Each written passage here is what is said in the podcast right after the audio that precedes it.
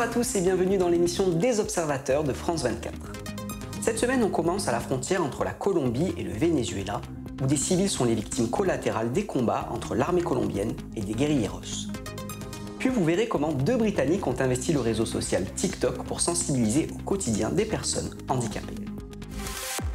En la frontera colombo-venezolana, en el sector de Arauquita y La Victoria, observamos comunidades saliendo del territorio venezolano, tratando de salvaguardar sus vidas. Plus de 5000 Vénézuéliens ont traversé le fleuve Arauca fin mars et début avril pour se réfugier sur l'autre rive, en Colombie. La cause de leur fuite, l'intervention de l'armée vénézuélienne dans leur région, l'État d'Apuré, pour traquer des groupes armés colombiens. Des habitants contactés par notre rédaction en mai ont expliqué avoir quitté le Venezuela à cause des bombardements, mais aussi par peur d'être confondus par l'armée à des guérilleros. Nous sommes partis à cause des bombardements. C'était terrorisant. À El Ripillal, des militaires ont volé dans des magasins, des maisons ont été brûlées. Si on me permet de rentrer, je rentrerai.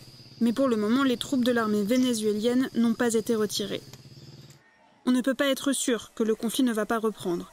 Ils disent que ceux qui ne rentrent pas sont des guerrilleros. Nous avons peur. Nous ne voulons pas être arrêtés.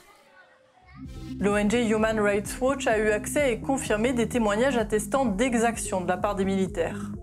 L'opération lancée par le Venezuela vise le Frente Decimo, un groupe dissident des FARC, l'ex-guérilla colombienne. 16 militaires sont morts pendant cette opération et au moins 8 sont retenus par les rebelles.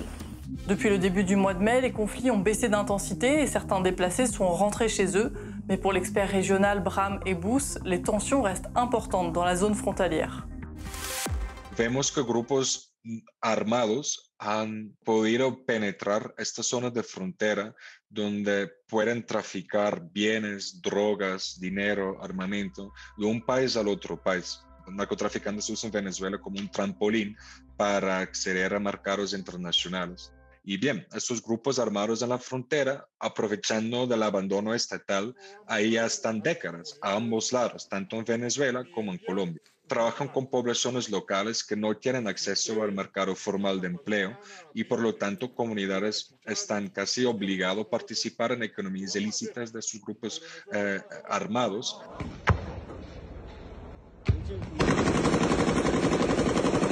En Apure hay múltiples grupos armados que están compitiendo en economías ilícitas con grupos estatales que también participan en el narcotráfico.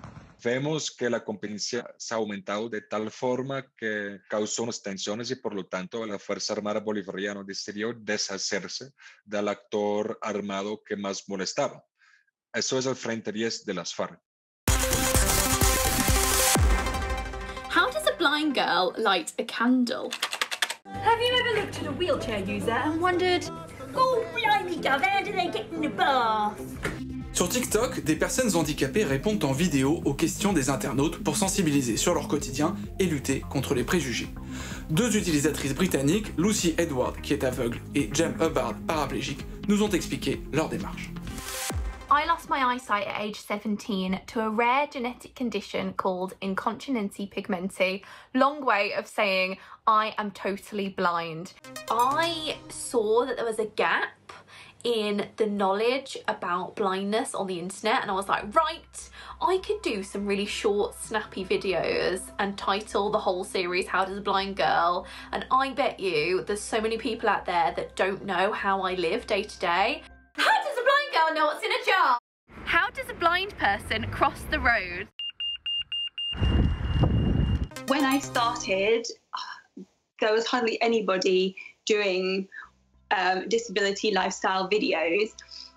Um, I think the hashtag on Instagram for wheelchairs probably had like 11 posts on it. And now I think it's got well over 100,000, well, well over.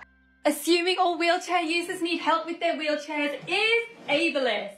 We'll ask for it if we need it.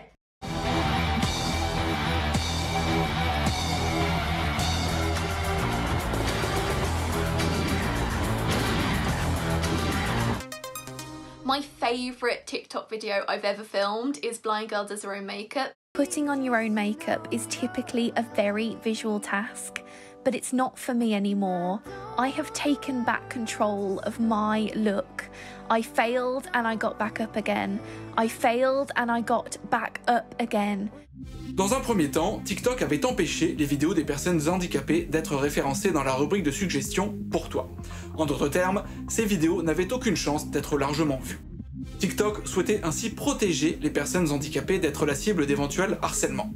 La plateforme a présenté ses excuses et changé de politique, mais cet épisode laisse un goût amer à nos observatrices.